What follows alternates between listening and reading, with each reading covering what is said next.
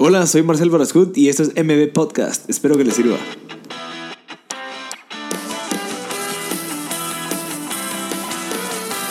Hola a todos, gracias por sintonizar MB Podcast. Este es el episodio número 35 con Cristina Mazanet, que es la fundadora de Café Consciente. Ella nos cuenta un poquito cómo surge todo el proyecto, cómo surge desde la pasión de poder eh, pensar en una sociedad inclusiva eh, para las personas con divercapacidades. Nos cuenta eh, cómo es que funciona eh, una persona, una familia que tiene estas pues eh, obstáculos y, más que todo en una sociedad tan, tan que, que, no ha sido desarrollada de una manera inclusiva para promover que se les dé trabajo a estas personas, que, que, se les, que se les trate igual. Entonces creo que es bien interesante escucharla, qué es lo que ha logrado, qué es lo que está logrando y hacia dónde va. Entonces, muchas gracias Cristina si nos estás escuchando y espero que les guste este episodio. Ya vamos por el episodio 35, creo que es un gran avance. Así que creo que ha sido pues una trayectoria interesante para poder seguir creciendo y dando contenido valioso a todas las personas. Así que muchas gracias a todos y espero que les guste el episodio número 35 con Cristina Mazanet. Cristina, ¿cómo estás? Hola, ¿cómo estás? Bienvenida al estudio de mi podcast. Ay, gracias por invitarme. Eh, tenemos a Cristina Mazanet, que es la fundadora de Café Consciente. Contanos un poquito qué es Café Consciente, Cristina. Pues Café Consciente es, eh, primero que nada, es un restaurante, pero más que todo es una incubadora laboral donde le damos oportunidad de trabajo a chicos divercapacitados, o sea, chicos con necesidades especiales, pero a mí me gusta usar la palabra divercapacitados porque eh, no creo que no, no me gusta mucho el término negativo de discapacidad y creo que todos tenemos capacidades diversas. Y creo que hay términos como este que hay que irlos evolucionando. O sea, si he tenido gente que me dice, te inventaste una palabra, pero a veces hay que evolucionar los términos. Así que sí, eso es Café Consciente, es una incubadora laboral que le damos oportunidad de trabajo a personas con discapacidad. Y mira, ¿y por qué una cafetería, un restaurante y no algo más? Esa, esa fue una de las primeras eh, interrogantes que yo tenía a la hora de querer crear esta, alguna, algún negocio que les diera oportunidad de trabajo y creo que el restaurante eh, nos brindó esta plataforma perfecta porque tú puedes llegar relajado, tranquilo, con tus amigos, con tu familia, comerte algo rico o, o sea, por lo general tú llegas no estresado, te sentás, no estás esperando nada de la persona que te atiende, estás esperando que te tome, que te tome tu pedido y ya, ¿verdad? Entonces, eh, es, a, brinda como que ese ambiente relajado para que ahí tú te puedas dar cuenta de lo bien que estos chicos hacen su trabajo, porque mucha gente no sabe cómo acercarse a ellos o no sabe cómo hablarles, como que tal vez no tienen a nadie con, con divercapacidad en su vida, nunca les han hablado, entonces dirán, ¿cómo me acerco? No sé si tú has visto, ahora que hay A mí me ha pasado.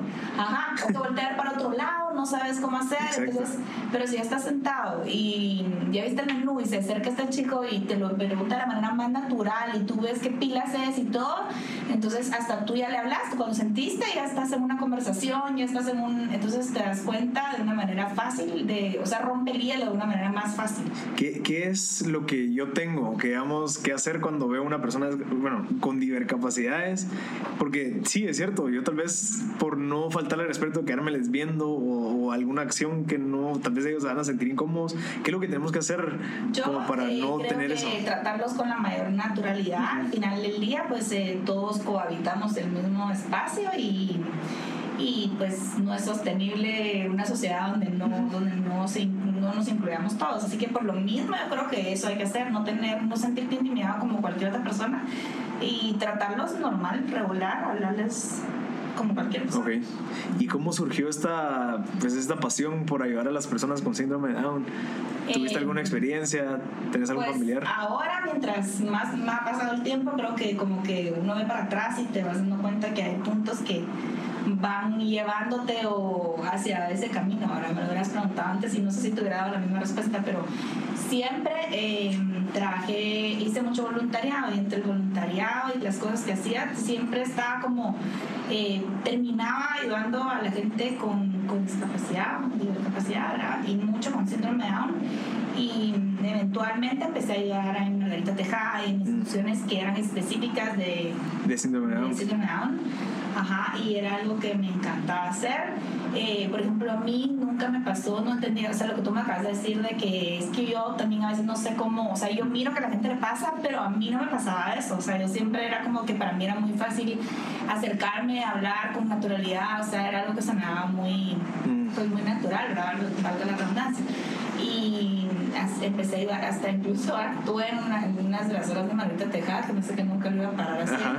que fue al final una gran, una gran experiencia, o sea, lo, pareciendo, lo hice para ayudar y la que paró con una gran lección de vida, pues evidentemente fui yo, como muchas cosas que hacemos.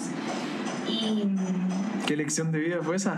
o sea, yo no quería salir y, oh, me daba clavo, me ofrecí como ayudar a- atrás. Y finalmente les faltaba alguien, les faltaba alguien. El director así, no, pero vení, pero, o sea, como que al final paré. Y te juro que me dio nervios todas las veces que lo hice Ajá. hasta la última vez. Hubiera preferido casi que tirarme de bungee jumping. Yo decía ahorita que agarrar mi carro, a la frontera más cercana. Pero, eh, o sea, fue, una, fue algo que superé al final del día. Y ah, para eso, que no te había, que no te había llegado a contar, para ese punto en mi vida eh, ya había nacido mi primer sobrino, que justamente nace con síndrome de Down. Luego que yo había estado tan involucrada en todo esto, nace, nace Ignacio, mi sobrino, que hoy día tiene 12 años. Y cuando pasó esto que te cuento la actuación, Ignacio era súper chiquito, todavía no hablaba. Entonces eh, yo decía, o sea, dije que no, fui a la, fui a la o sea, fui porque me, como me presionaron a ir a leer y no. Y cuando llegué a mi casa que estaba Ignacio ahí, me quedé con, tenía un sentimiento como de, o sea, yo le voy, yo de tía le voy a decir a este niño siempre que sea valiente, que haga las cosas, que, o sea, pero qué fácil es pararte de un lado y decirle a alguien más, eh, ¿verdad? O a, alguien más chiquito, a tu hijo, tu sobrino o incluso a un amigo, que haga las cosas cuando, cuando tú las estás pasando, no las estás haciendo por miedo, ¿verdad? Ajá. Entonces ya me he vuelta a la ver, dejada de, de, de la fundación Ajá. a decirle que, bueno, pues el director decía que sí, pues que no sabía cómo lo iba a hacer, pero que lo iba a hacer y así eventualmente fue. Y lo que te digo es que paré aprendiendo más al final yo porque paré superando un gran miedo que me daba de hablar en público. O sea, no hablar en público en sí, pero al final pues estás parado una tarima y toda la gente está sentada ahí, hay caras conocidas y superé muchas como fue un reto personal que superé y al final también eh, trabajé ahí, me, me involucré todavía más a trabajar con personas con síndrome de Down. Ujú. O sea, tuve como que periodos más, tal vez yo no llegaba tan una vez cada no sé cuánto, sino que tenía acercamientos, o sea, fue indudablemente algo que, que, que también marcó mi vida hacia este. Mira, y, y, y el impacto que tuviste al momento de tener un familiar fue diferente al, estar siempre compartiendo con niños eh, con síndrome de Down. O sea, al momento de, ok, yo comparto con gente que tal vez no es de mi familia, pero al tener un familiar, ¿qué fue lo que pasó ahí en tu vida? Como que, que- Para mí no Ajá. hubo mucha diferencia, o sea, para mí fue como que eh, algo muy natural, era un niño que de todas maneras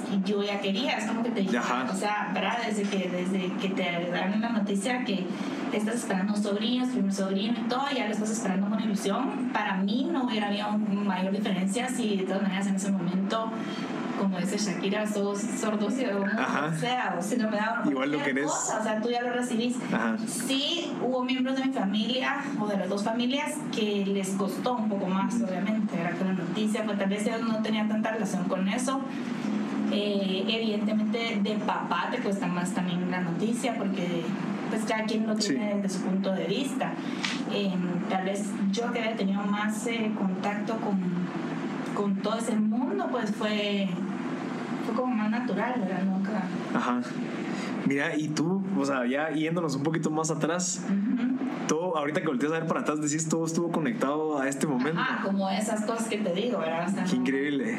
Sí, o sea, nunca hubiera sabido yo que, o sea, lo que te digo, era ir, eh, empezar a hacer todo ese voluntariado y que después justamente mi familia iban a hacer gimnasio, que tuviéramos la suerte que nos escogiera y que después, o sea, muchas cosas después que se fueron, que fueron abriendo camino Ajá. también a que pasara eso. ¿Y por qué de un principio te interesó mucho el, síndrome de Down? ¿Por qué no te fuiste con gente adoptada, con, con eh, viejitos? O sea, ¿por qué? Siempre me gustó mucho más eh, ayudar a los niños, sí, pero también ayudar a viejitos, pero no sé por qué, como que hay muchas cualidades en la gente con síndrome de Down que admiro mucho. O sea, siento que es gente que vive en el día a día, que es algo que nos cuesta a nosotros bastante, es gente que es genuina en sus, en sus emociones, en sus sentimientos, o sea, nadie te va a dar un abrazo más genuino que alguien con síndrome de Down, no decirte, o cuando están enojados, están enojados, y están enojados en ese ratito, o están de buen humor y se les supernota, o sea, como que están viviendo en el momento lo que hay que vivir, ¿verdad? Y eso es algo que me que y nunca, o sea, nunca le niegan una sonrisa a nadie, están como, como que tienen para mí muchas cualidades al revés, ya como mucha evolución. Ya. ¿Y tú has aplicado algo que has aprendido de ellos en tu día a día y te ha cambiado de alguna manera? Pues trato de aplicar eso sí, que te digo. Sí, de vivir el día a día y cómo, lo, cómo funciona eso. O sea, mucha gente lo dice, sí, vivir el día a día, pero ¿cómo haces para no, no, parar de pensar en todo lo que viene?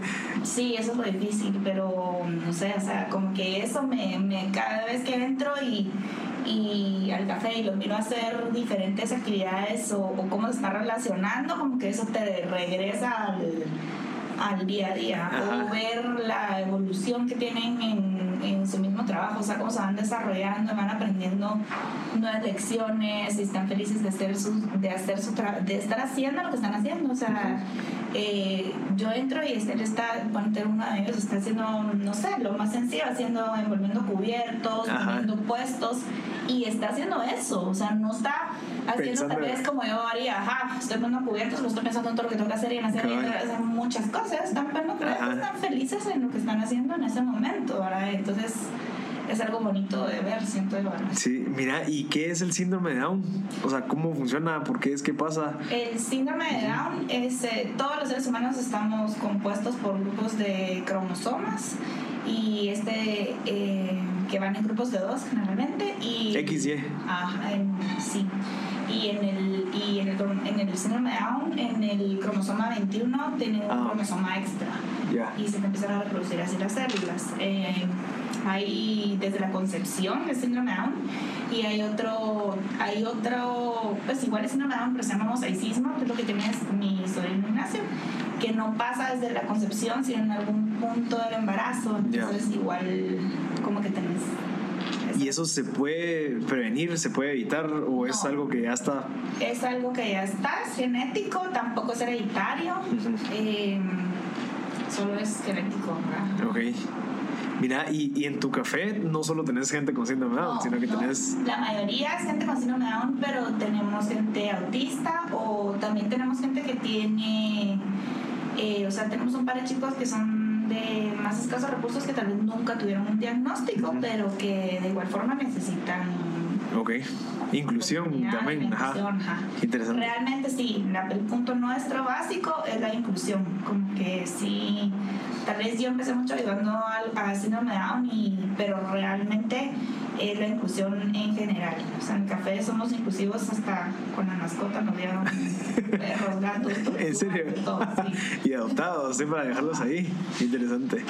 Mira, ¿y cómo fue que, en qué momento fue que dijiste, ok, ¿cómo puedo hacer yo para mezclar mi pasión con, con un negocio que, que, lo, que lo haga sostenible? Es de las cosas más difíciles, eh, ahora que lo veo, eso, pues cuando te, cuando pones a, te pones a pensar las cosas que te dan miedo antes de arrancar, antes de emprender, esa tal vez era una de las cosas que yo decía, ahora Porque en qué momento, o sea, como que eh, tal vez yo lo veía como que era algo que tenía que hacer de, de forma voluntaria, como voluntariado, más bien dicho, y tener otro trabajo, pero aceptar ese cambio o que mentalmente hacerte la idea de que realmente no es así, pues que las cosas han cambiado mucho y que tú puedes tener un un trabajo que sea tu pasión, aunque no necesariamente sea lo que todo el mundo tiene en mente como como un trabajo, Sí, no sé sí. si lo expliqué bien, pues, pero...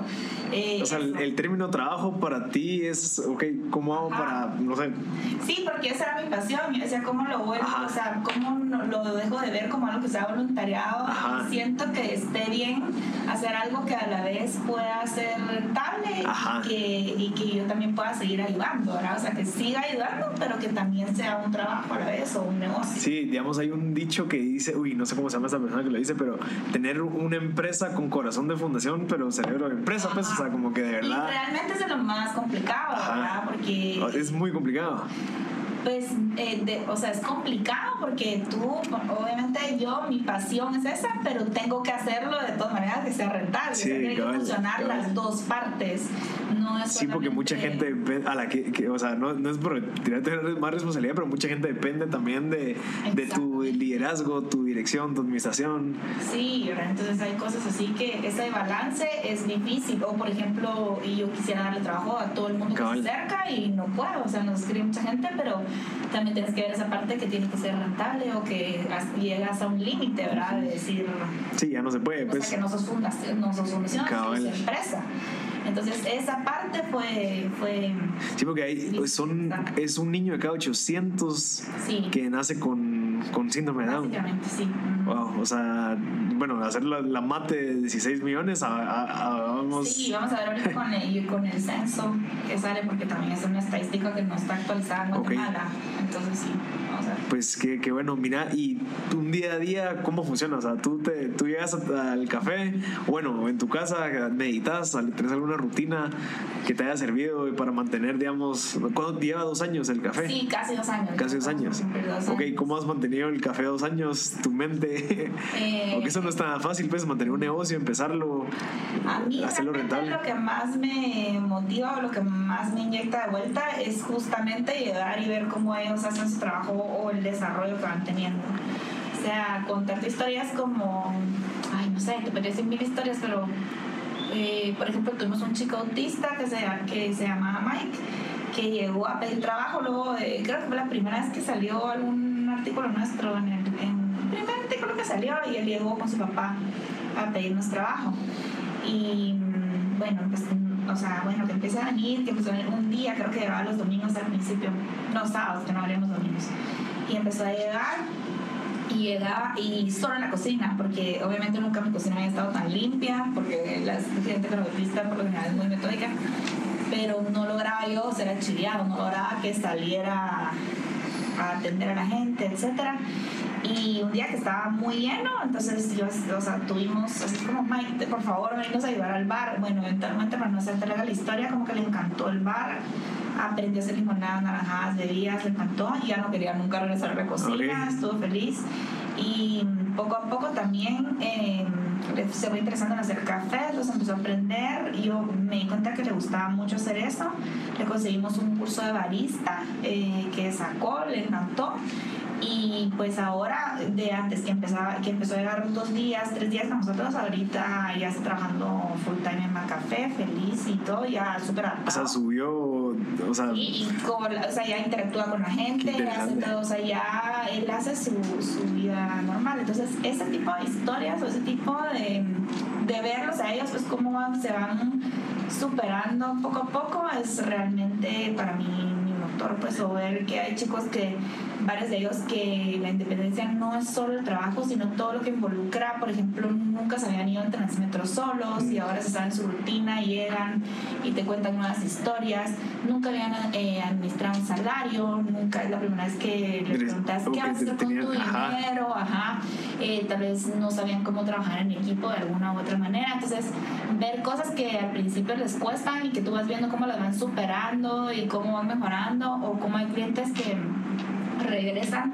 preguntando por alguno de los chicos a veces nos pasa mucho en específico verdad que preguntan y por qué dónde está y en qué horario y ya saben sus horarios y llegan se hace todo ese tipo de cosas sobre la comunidad que se forma alrededor de eso es realmente te diría mi, mi mayor como que motor para eso ¿verdad? Qué increíble. La, la verdad es que qué, qué bonito saber eso. Y, y yo creo que también es darles la oportunidad. O sea, acabar como la persona que está en, en la cocina, que pasó al bar y después se fue a trabajar. O sea, solo darle el chance de decir, mira, probá.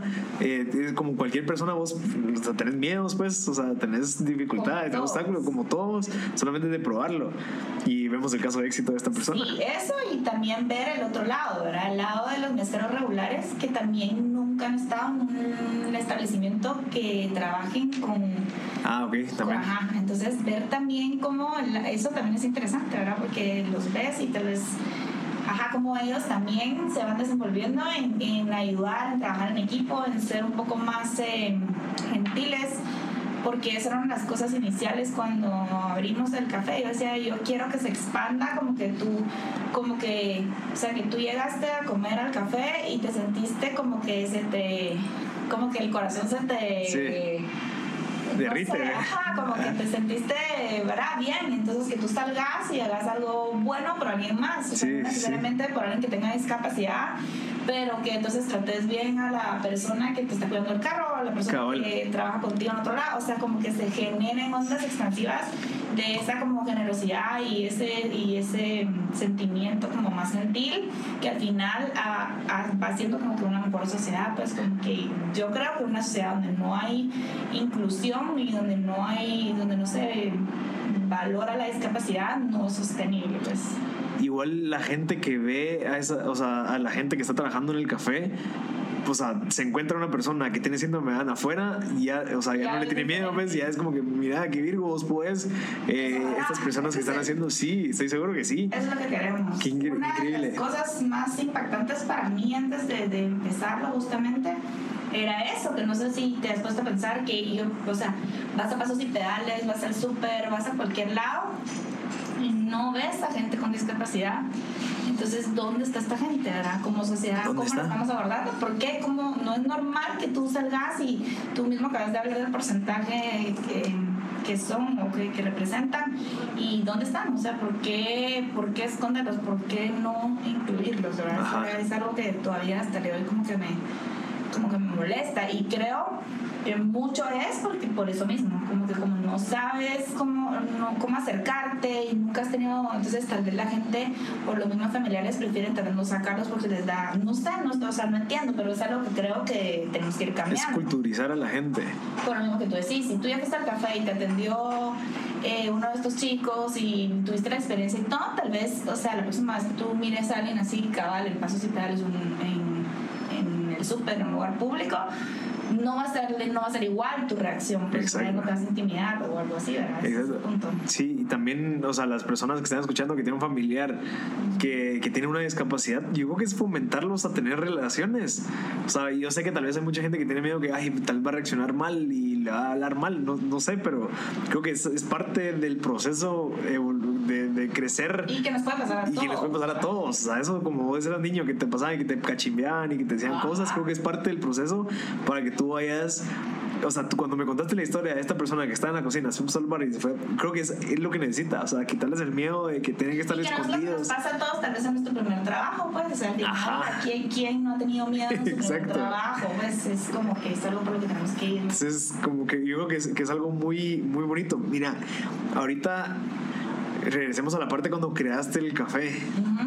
¿Por qué el café? ¿Te gusta el café? ¿Crees- ¿Te gusta un restaurante? ¿Sos chef? Eh, no, no soy chef. Sí, sí me gusta obviamente tomar café y eso, pero realmente no, la, la cocina no era lo mío, sino básicamente por lo que te estaba diciendo, que para mí era la plataforma como que perfecta eh, para que para que para interactuar como para interactuar de una manera rompiendo esos Natural. tabús, de una manera natural y también era un trabajo que, que pueden hacer o sea que es fácil como de capacitar si es tu primer trabajo para Procesos, personas o sea, con discapacidad ya. o sea tampoco era es algo muy eh, tecnológico no es algo muy es algo como que puedes aprender y, y entonces si aprendes eso y te vas dando cuenta de tus fortalezas, pero lo importante es que te, que te sentís más seguro de lo que vas a hacer. O sea, sentiste que ya aprendiste a hacer todo eso en restaurante, ya puedes atender gente. Entonces, yo, o sea, tengo chicos ahí que después me dicen, ah, pero es que yo después de aquí yo quiero estudiar, quiero ser fisioterapeuta o terapista, no sé cómo se dice bien. Fisioterapeuta, creo que sí. ¿verdad? Pues bueno, que entonces el punto es sí, que empiezan a trabajar ahí, que después brinquen, por eso es un incubador ahora, que, que después brinquen a oportunidades, pero obviamente vas a brincar de una manera que te sentís mucho más seguro porque ya, ya sabes lo que ya alguien te dio la oportunidad primero y ya aprendiste cosas básicas de, de la vida, pues como todo, sí, un poco más y son habilidades como que técnicas en la parte, o sea, son, son fáciles de replicar en otro, digamos, ok, me voy a trabajar a otro restaurante porque ya conozco cómo funciona tomar órdenes, cómo funciona el sistema, eh, pagar cuentas. Y lo más valioso, creo yo, es que, que la interacción, estamos hablando, ¿verdad? Que es algo que les cuesta atravesar a estas personas. Entonces, el hecho de que sea un trabajo que involucre, o sea, que definitivamente tú tienes que interactuar con otra gente y abrirte a otra gente, y entonces eso siento que es como valioso para, para ellos. Mira, ¿y cómo fue tu primera experiencia de trabajar con una persona con síndrome de Down? O sea, el primero que contrataste, ¿cómo fue? ¿Cuál fue la experiencia? Fue, tuvo que haber sido difícil porque también tú, no sé si tenías conocimientos de, de, manejo de personal, manejo de empresas, de restaurante. ¿Cómo, ¿Cómo fue todo ese proceso? Pues ajá, no, fuimos aprendiendo muchas cosas de la mano, pero la verdad creo que fue algo muy natural. No, no, o sea, incluso ahora que me lo preguntas, no es algo que me recuerda así como tan. Ah, sí. ese día fue shock. Sino que fue como muy, muy orgánico, muy natural. La verdad, eh, empezamos, creo que al principio eran como cinco chicos que empezamos y, poco a poco fue creciendo, pero fue lo que pasa también es que no era como que abrir la puerta y de repente teníamos un montón de clientes. Ajá, pues, por eso. Entonces, ajá, entonces eh, todo fue evolucionando de una manera natural, o sea, tuvimos tiempo de, poco a poco. decir, ajá, y decir que empezar así que, ay, que pero al principio llegan tus amigos, llegan su familia, llega, al principio empieza a llegar otra gente, entonces te vas como practicando poco a poco hasta llegar a lo que hacemos, o sea, no empezamos así como tal vez eso sí hubiera sido algo que solo pensando sí, que, que yo solo eran mil clientes. abrir así de repente, ajá. ajá. Sino que todo se fue dando como de una manera muy, muy natural. Y también empezamos con un un poco más chiquito y fuimos creciendo. O sea, todo fue como evolucionando de una manera que, Bien que hecho. no fue o sea, como poco a poco. Ah, interesante. ¿Y cómo fue que encontraste a la primera persona para contratar? ¿Cómo fue que dijiste, muchacha, quiero hacer esto? Vénganse. Realmente dentro del grupo de chicos con los que había trabajado, eh, lo que conocía anteriormente algunos, ¿verdad? Sabía que había que estaban ya esperando ese, esa oportunidad laboral. O sea, gente que también que había tenido oportunidad de capacitarse de algún modo, era como, como pasa, ¿Qué, qué, pasa después de la capacitación? O sea, te toca ya brincar al mundo laboral, pero no hay oportunidades. Mm. Y conocía bastante gente así, o algunos chicos así, entonces con, empezamos con alguno de ellos y con, con los papás de los chicos también vamos a hablar, decir, bueno, esto es lo que, o sea, esta es la idea. Entonces, gente que como que me apoyó mucho en este sentido, de decir, sí, nosotros también queremos probar, o sea, al final pues era como un experimento, ¿verdad? Eh, hubo mucha gente al principio que me decía, o sea, te digo mucha porque realmente sí fueron como más, como cuatro o cinco más, que me decían que Guate no estaba lista para eso cuando me contaba mi idea. Me decían, no, es que Guatemala no está lista para, un, para algo así como que la gente no quiere que los atiendan personas con síndrome de Down, como que la sociedad no estaba lista. ¿Y por qué? solo porque sí. solo porque no está lista. Y así hay un montón de gente que te dice, no, eso no vamos a funcionar. Ajá, ese es el punto, ¿me entiendes? O sea, que cuando uno está empezando algo, siempre hay gente que te va a decir que, que no, porque tal vez, me imagino que porque cuando ellos lo piensan y piensan ah, que son ellos, o sea, piensan, a yo poner un café de estos que les da miedo. Entonces dicen, no, a mí me da miedo, no, tal vez no está lista pero gracias a Dios como que no, no escuchamos porque fue al revés. pero ¿cómo haces, digamos, eso le puede servir a todos, ¿cómo haces para no escuchar eso? O sea, ¿cómo haces Realmente para...? sí te da como miedo. Sí, definitivamente. es así como que, o sea, que te lo diga una persona, bueno, que te lo digan dos, que te lo digan tres, pero si ya es la quinta persona que es más o menos por la misma línea de que mira eso, a ver si va a funcionar aquí, o mira, entonces, ah, pero vas a empezar chiquito, ¿verdad? Porque si no funciona, es como que al final sí están tratando como de meter miedo. Eh, pero yo lo que siento es que si realmente es como tu pasión, o sea, yo como esto era algo como que yo decía, no me importa, tengo que probarlo, pues eso es lo que tengo que hacer y tengo que hacerlo. Y si no funciona, lo cierro. O sea, al final, ¿qué pasa? Pues, o sea, pero es, pero es, al final dio todo lo lo quisiera ver como que esos son, o sea, igual sacas una maestría, igual sacas una cosa, al final es, todo es una experiencia, ¿verdad? Y, y había que hacerlo, o sea, nunca menos. Y al final fue todo lo contrario, o sea, sí lo contrario. Siempre hay gente que no va a estar... Eh, que no le va a gustar, pero eso también está bien. O sea, para mí que parte de la diversidad es justamente eso. O sea, no poner yo a querer cambiar. Que todo les guste. No, o sea, quiero dar un ejemplo, pues, si quisiera que la gente, obviamente, eh, pensara como yo en ese sentido, fuera más abierta a que no hubiera discriminación y que hubiera más inclusión, pero también siento que, que forzar a que todo el mundo piense igual es justamente discriminar, entonces hay que darle a cada quien su, su espacio, ¿verdad? Mira, ¿y tu visión del restaurante al momento que comenzaste, cuál es o cuál era? Puede ser que haya cambiado, no sé si se, mantuvo.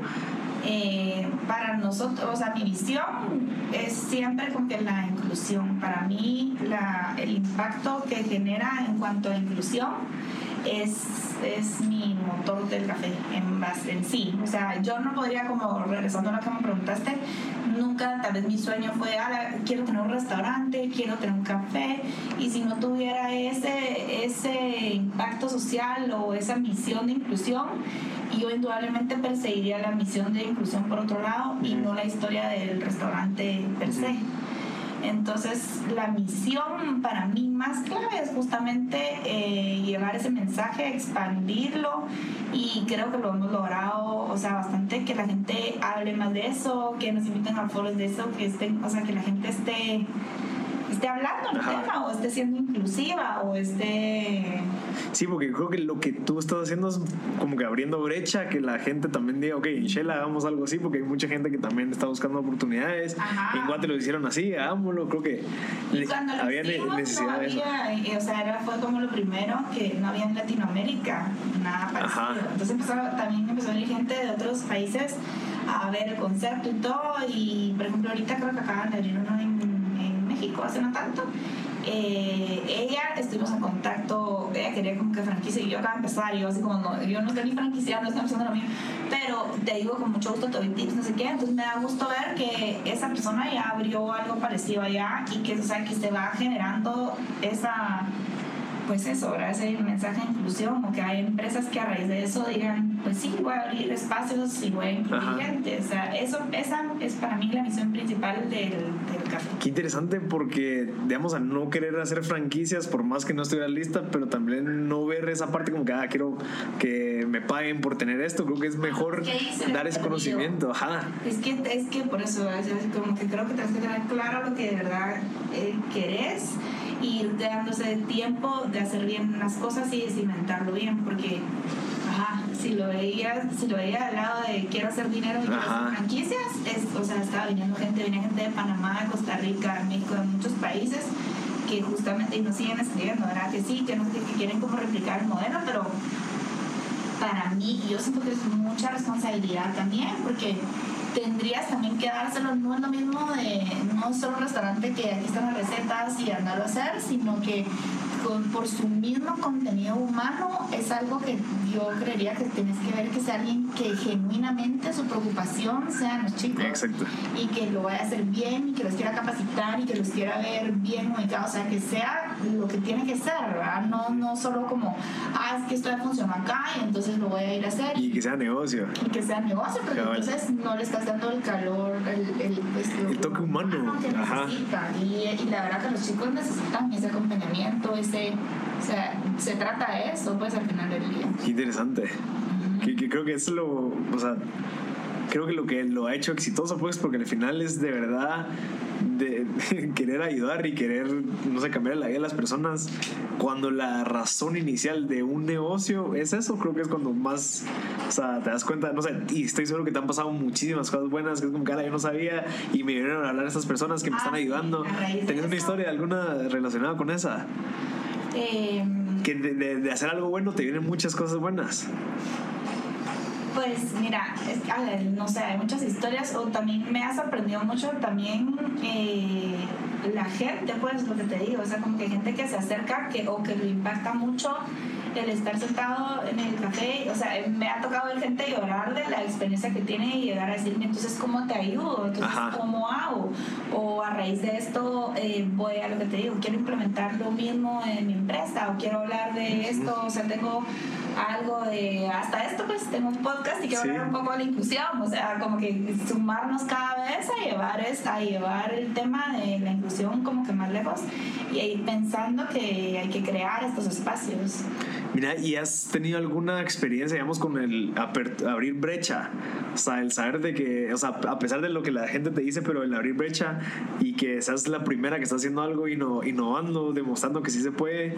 O sea, creo que al hacer eso mucha gente dice, cabal, o sea, ¿cómo lo aplico a mi empresa? ¿O cómo hago algo similar con esta gente que tal vez no tiene síndrome de Down, pero tal vez la gente no la está incluyendo?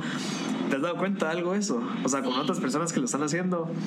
Sí, sí me doy cuenta de eso, que mucha gente se acerca o que hay gente que quiere hacer cosas parecidas, entonces justamente se acercan como a tratar de, ajá, de ver cómo, a preguntarte cómo hacerlo o por dónde, ¿verdad? Entonces eso sí nos pasa bastante y también, pues que bueno, pues es lo que te digo, mientras más espacios como ese vayamos generando, eh, mejor. Mira, ¿y ese es tu primer emprendimiento? ¿Y hayas tenido algún otro? Eh, realmente antes de eso tuve, tuve una empresa de publicidad como por tres años. Ah, bueno, era tuya propia. Ajá. Sí, se llamaba Cero Pero era con. Eh, la tenía. Es que también por eso te digo que cuando vas viendo para atrás ves todos los puntos, porque éramos. La tenía con uno de mis mejores amigos que se murió en un accidente de carro de la noche a la mañana. Entonces todo como que cambió mucho y. O sea, yo seguí un tiempo sola, pero no era lo mismo, como que le perdés ese... Sí, definitivamente. Ajá, definitivamente. Entonces, como que sentí que ese capítulo y había llegado donde había llegado, sí había sido, y sí había sido exitosa, pero era momento de moverse a algo más. Pero ahora que lo miro, o sea, nunca hubiera, si no hubiera pasado todo eso, o sea, no hubiera llegado, no me hubiera abierto el camino para para esto, ¿verdad? Que era lo que seguía. Es pues, lo que te decía, que uno a veces en el momento no lo ves y después viene algo que realmente es lo que lo que te apasiona más. ¿verdad? Sí, y todo lo que aprendiste en Cero Bolas, te parece que lo estás usando ahorita con todo lo de. Sí, de y me encantó esa parte también, pero indudablemente, o sea, ahí fue el momento donde dejó de pasar de ser un. Ay, hago este voluntariado cada rato a que aparte de ser un momento como duro, que entonces lo empecé a hacer un poco más hasta decir, no, esto es algo que quiero convertir, que ya no quiero que sea solo eh, de vez en cuando, o sea, esto es, esto es lo que más me apasiona, o sea, quiero hacer esto, quiero hacer una diferencia. O sea, es como el punto en el que dices, eh, quiero cambiar una situación de esto y que te volvés definitivamente un agente de cambio, de decir, quiero modificar esta situación en la sociedad, ¿verdad? Qué, increíble, porque eso es pura, creo que es, es, un excelente ejemplo y es un denominador común en mucha gente en la que está en el podcast desde el momento en que toma la decisión. O sea, hay mucha gente que sí, yo quisiera hacer aquello, sí, pero al momento que se dicen, se levantan un día en la cama y dicen, no, lo voy a hacer, voy a empezar a ver cómo hago para, me gusta tanto esto y quiero impactar aquí, ok, ¿cómo hago? O sea, realmente cómo hago, porque te tomaste el momento, te tomaste no sé cuánto tiempo en pensar cómo hacer algo rentable y a la vez que tuviera un impacto en las personas, que es lo mejor que puede hacer, porque al momento que pensás en fundación ya tienes que depender de muchas otras cosas y hay mucha burocracia, ya no se cambia a que si haces algo como ecofiltro, digamos, de que empezó siendo como similar a una fundación, pero dijeron no, hagámoslo más como una empresa y que tenga mucho más impacto y que sea mucho más escalable y que, que o sea, que hagamos plata pues y lo reinventamos. Es la tendencia que estamos viendo, ¿verdad? Eso de, ser emprendedor social ah, en, en, el mundo, al final, eso es como que vamos a eso, pues al final si puedes trabajar en algo que de todas maneras igual impacte positivamente a la comunidad, ¿por qué no lo vas a hacer? ¿verdad? ¿Por qué no vas a ser ese agente de cambio? ¿O por qué, va, o por qué lo que te decía antes, o por qué tendrías que hacerlo nada más, tener un trabajo y hacerlo nada más de vez en cuando? De vez en cuando. Ah, como si fuera hobby. Como si fuera un hobby, pero que así era antes, ¿verdad? O sea, realmente después, pero que se fueron combinando, ¿verdad? Y los toms y los zapatos y el agua. Y, o sea, ahora hay tantos emprendimientos que, que que su misión es cambiar positivamente, impactar positivamente. Entonces, ese es... ¿Y tú tienes alguna característica o alguna característica que tú tuviste al momento de tomar esa decisión de decir, ok, no quiero solo hacerlo los fines de semana, quiero volverlo un negocio? O sea, ¿es por tu experiencia en emprendimiento o fue por algo que fue? Sé, no yo no te podría decir que tengo una característica, o sea, creo que todos tenemos como que algo que de verdad te apasiona y que de verdad te toca y, y para mí esto era como que algo que había que cambiar, o sea, el hablar con varios de los papás de ellos y decir, eh, ver su preocupación de, ah, pero entonces, ¿qué va a pasar cuando yo no esté? ¿Cómo van a ser independientes? ¿Cómo lo hacemos? Eh, sumado a todo lo que te he dicho de que no los miro en los lugares sociales o trabajar con ellos y, y relacionarme, o sea, tener una relación directa y decir, de verdad, ¿qué va a pasar con esta persona que ya estimo, que se llama tal y que no está buscando trabajo y que no encuentra? O sea, como que muchas cosas a decir, entonces alguien tiene que hacer algo, ¿va? pero alguien quiere hacer algo, entonces tal vez tengo que hacer algo, o sea, a, a, cambiar, a cambiar, eso. Interesante. Porque tenés que sentirte de verdad incómodo, o sea, como que algo que ves, esto no puede ser, o sea, hay gente que, que, que, ahora yo lo miro, hay gente que le pasa con, con con las pajillas, con el desecho, tal vez con reciclar cosas. O sea, es algo que te, que te incomoda a tal punto que, te, que decís, bueno, yo tengo que hacer Exacto. algo. Tal vez te pasa con, eh, ojalá que le pasara más también aquí en Guate con ponerte con nuestras ruinas mayas, o con los animales, o con ese tipo de cosas. Hay tanto. Sí, la biosfera, toda la parte de los Ajá, bosques. Que, te podría, que tal vez es la pasión de alguien que está diciendo cómo me meto eso, cómo, y entonces le vas dando vueltas hasta que tiene que haber una manera en la que tu pasión pueda también ser rentable y que puedas dejar un impacto positivo. Sí. Yo creo que sí. Sí, y hay, hay, un, hay una cosa que siempre que hay mucha gente que lo dice que es como que enamorate mucho del problema. Ajá. No tanto de la solución, sino que del problema, de verdad. Porque a veces uno se enamora con la solución, entonces no funciona la solución, entonces bueno. No órale. así es. Es cierto, o sea, porque te enamoras tanto del problema de que es como cabal, que te incomoda tanto ¿Que lo querés cambiar? y probas con miles de soluciones en vez de enamorarte de una solución que vos juras que va a funcionar y no Ah. funciona, entonces ah, no. El clavo es de que te enamores tanto del problema que veas cómo haces para resolverlo. Sí, que aunque no funcione la primera vez, con la- le estás buscando ahí. Viendo, resiliencia, cabal. Sí. Mira, y estas personas, ¿qué hacen? O sea, las personas con síndrome de Down, que los papás ya no los pueden mantener, eh, que nunca trabajaron, que tienen esas dificultades ya en edades, pues, Pues ya, es un gran problema. ¿qué hacen? Ajá, ¿qué se hace? es un gran problema en la sociedad, es algo que hay que, que, hay que ver qué se hace. O sea, ahorita tenemos un montón de gente que no, Sí. no puede hacer nada porque nunca trabajó, nadie se le dio oportunidades. Y si tenés, ajá, y si tenés la dicha de tener una familia, un familiar que te cuide, pues Ah, estás, ok. estás bien. Y si no, o sea, ten- poquísimas instituciones del Estado y así, pero, pero sí es un problema. Wow. Es un problema. Porque, o sea, tú empezaste hace dos años, o sea, no sé, hay 100 años antes donde, Y le o bueno, puedo dar 50. empleo a poca gente, es Ajá. decía. Al final, eh, lo ideal sería incluir a, a todo el mundo como pues que todas las empresas dijeran necesito que mi tener a alguien así en mi equipo, que mi equipo sea darse cuenta lo enriquecedor que es también para el equipo de abrir plazas y irnos integrando una manera más Sí, tú, tú me estabas comentando de que como no le puedes dar tanto trabajo, o sea, tanta gente, te estás desarrollando un programa ahorita donde... Sí, es que justamente por eso que tú acabas de decir, ¿verdad? De enamorarme de un problema, después que ya me le encontraste la solución a uno, te enamoras de todos los problemas Ajá, que vienen ajá. después. Y uno de los problemas es justamente ese, que yo no le puedo dar trabajo a toda la gente. Y por supuesto que quisiera, y veis todos los casos y todo, y yo quisiera, pues, pero realmente al final, el o sea, lo que te da, el, te va a dar dinero para ciertas plazas y entre- mientras vas creciendo te va a dar para, más, pero ese es Pero es un realidad. camino, ajá. Además de que tus costos son elevados doblemente porque como tengo a los chicos y tengo a los meseros regulares, entonces tengo una planilla doble. Ya. De apoyo, digamos, como que no puede estar solo ya. Entonces, eh, sí, entonces costoso. Son cosas que te van que te van sumando más que un café que un restaurante normal regular.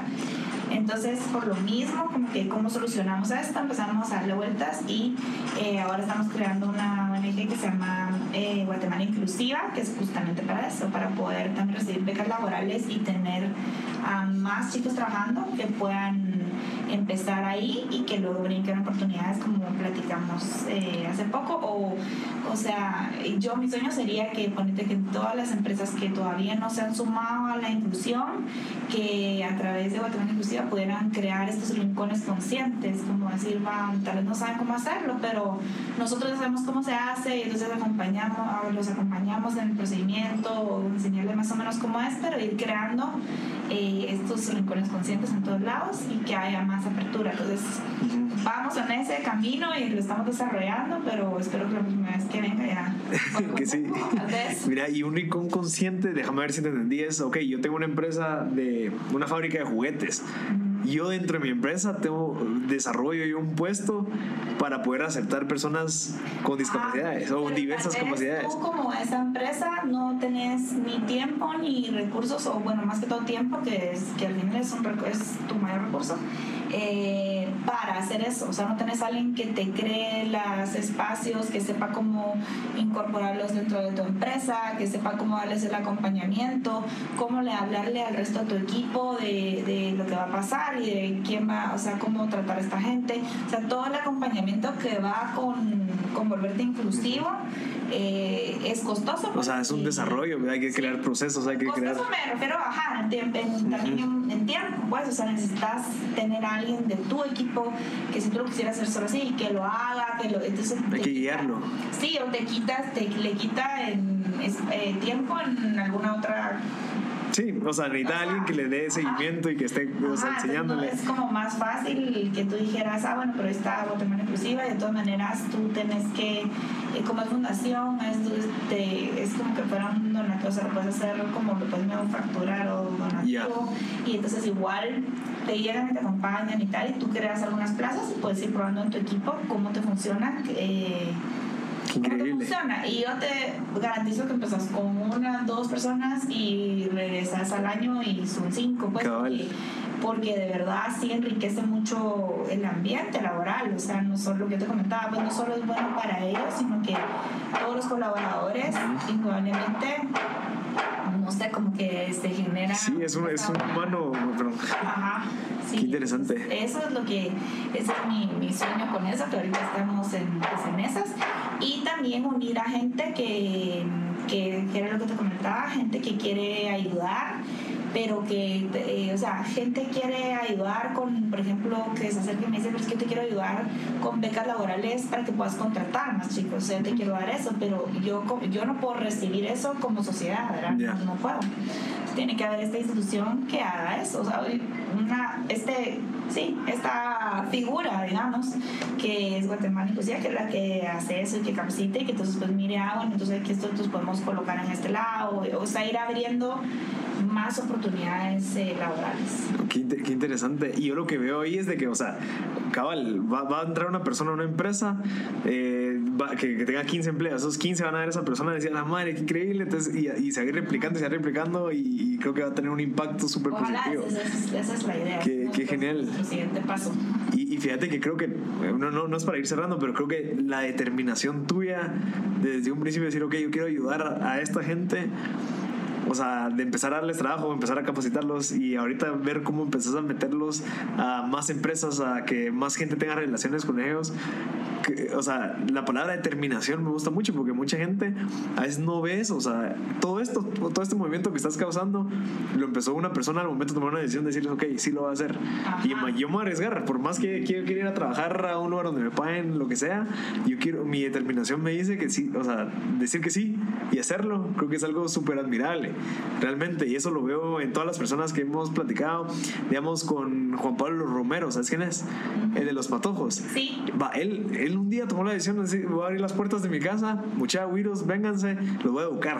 Y ahorita ha impactado como 8 mil niños. O sea, y, y, tal vez ni siquiera sabes, no te das cuenta del impacto que va a tener, o sea, solo te apasionas tanto con el tema que lo haces, como que sentís que lo tenés que hacer y le das un chance y mira cuánta gente llega ahora, ¿verdad? O sea, tal vez no se lo hubiera imaginado. Exacto, sí, yo creo que esa parte que tuviste de sentir me ha pasado, estoy seguro que le ha pasado a mucha gente de que sentís que tenías que hacer algo y que de verdad cuando le, le das un chance te das cuenta que todo es bien, no fácil pues, pero fluye. Ajá, que es como que, ok, ok, sí está saliendo, Sí, esa es la sigamos palabra. echando punta. Porque no es que sea fácil, ¿verdad? Ajá. un montón de veces también te sentís así frustrado y todo, pero, pero o pasan cosas, pero igual se te van abriendo las puertas por otro lado. O sea, Ajá, fluye ajá. Porque, porque por ahí es, o sea, como que se va abriendo todo, sí. Sí, también te ven a ti y dicen, no, se nota que le gusta, pues se nota que está apasionada, se nota que está entusiasmada y ese como drive que uno tiene, es, bueno, determinación, es la que hace que causen este tipo de, de impactos. Así que te felicito.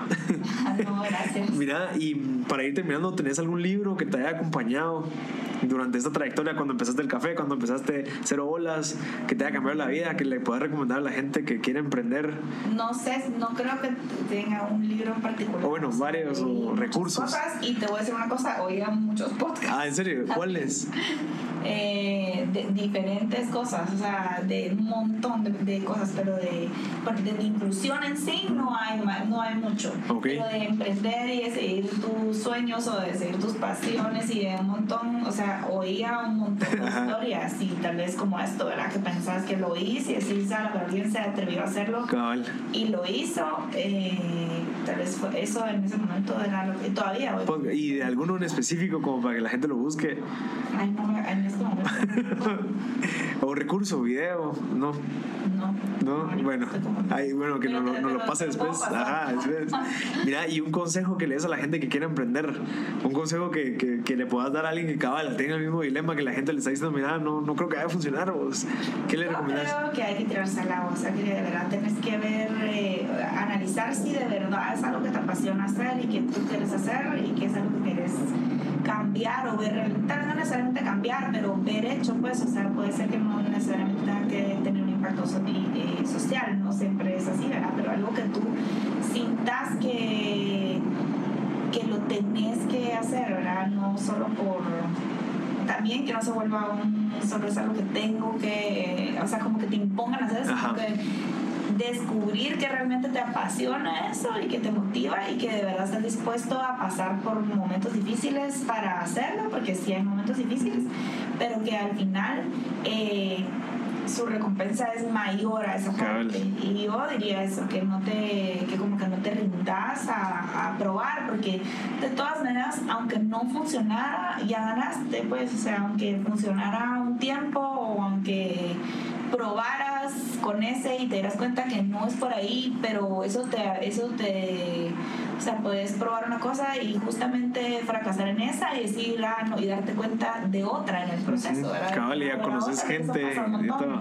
Ajá, entonces después te das cuenta que es por otro lado, o sea, es como que todo es parte del camino. Yo creo que hay que probarlo y no tener miedo. Lo que más miedo da de emprender es justamente fracasar, pero creo que tenés que hacerlo con eso en mente. O sea, Sí. ¿qué sería lo peor que podría pasar? Cabal. No, y qué chafa quedarte con la gana de querer Ajá. hacerlo y no hacerlo solo porque. Y que en cinco años después ya lo hubiera hecho porque igual no hice nada. Ajá, y por eso te digo, aunque lo hicieras y no funcionara, tenés una buena historia de decir, Exacto. probé esto y ya. Ajá. Y, Qué interesante. Quitarte el miedo. Mira, y tú ahorita en los momentos difíciles, ¿tú crees que si no hubieras tenido pasión, qué hubiera pasado? Ah, sí, sí, es más. Sí, hubiera sido más difícil. ¿Tienes algún momento en hay- específico?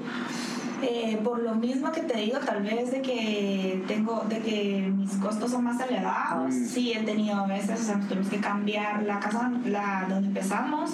Eh, están construyendo un edificio enorme, nos tuvimos que ir de ese local, pasarnos a un local más grande, pagar una renta más. O sea, sí he tenido momentos así, obviamente, de que a todo el mundo me imagino que le pasa, no, por lo menos he oído a todos los emprendedores con los que he hablado que hay momentos así Sí. eh, que te cuesta y lo que tú decís, ¿verdad? Que ahí ya tenés gente dependiendo de ti, o sea, tenés que pagar salarios, bueno, 14 y todas las cosas y pues hay momentos que... ¿Qué, pensaba, ¿Qué pensabas? Sí, o sea. ¿cómo, cómo, hacías para salir de ese...? Porque mucha gente tal vez, ah, sí, como todos dicen de que es difícil, sí, que, que hay épocas difíciles, pero nadie sabe realmente lo que pasa a un emprendedor de verdad Sí, cuando no sabes cómo vas a... Sí, momentos así. Ajá, No sabes por eso, pero ¿cómo. ¿qué hacías tú? Digamos, me ha pasado a mí, incluso últimamente, de, de que estás con una ansiedad y que no sabes qué va a pasar.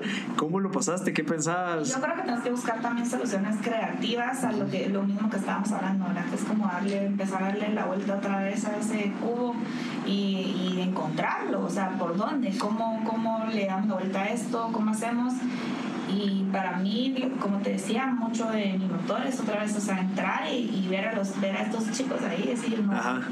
o sea, no me por vencida, pues, o sea, aquí están ellos, también están aquí todos los días echando punta, saliendo adelante, aprendiendo cosas y están dependiendo de que yo también de que yo también haga algo al respecto, ¿verdad? Entonces solo es también, primero tener paciencia porque uno se ahoga en un vaso de agua y sentís que no vas a salir, hay ratitos, pero pero todo se va solucionando y todo va fluyendo, como decíamos, ¿verdad? O sea, creo que hay que también aprender una, una de las fortalezas más grandes, creo yo, justamente de la gente que, que emprende y lo hace, lo logra hacer, es eso, como que no estresar, no, como que no ahogarte, frustrarte tanto en un en un pedacito, sino saber que van a haber muchos de esos pedacitos, pero que tienes que pasar. O sea, es más fácil como que sentar al miedo al lado y decirle, bueno, va, tengo, igual lo voy a hacer con todo el miedo, tal, a, a, que te paralices o, o, tirar la toalla, ¿verdad? Porque por ahí a la vuelta de la esquina encontrar la solución y todo se va mejorando y, sí, yo creo que, cosas nuevas. Cabal, yo creo que nosotros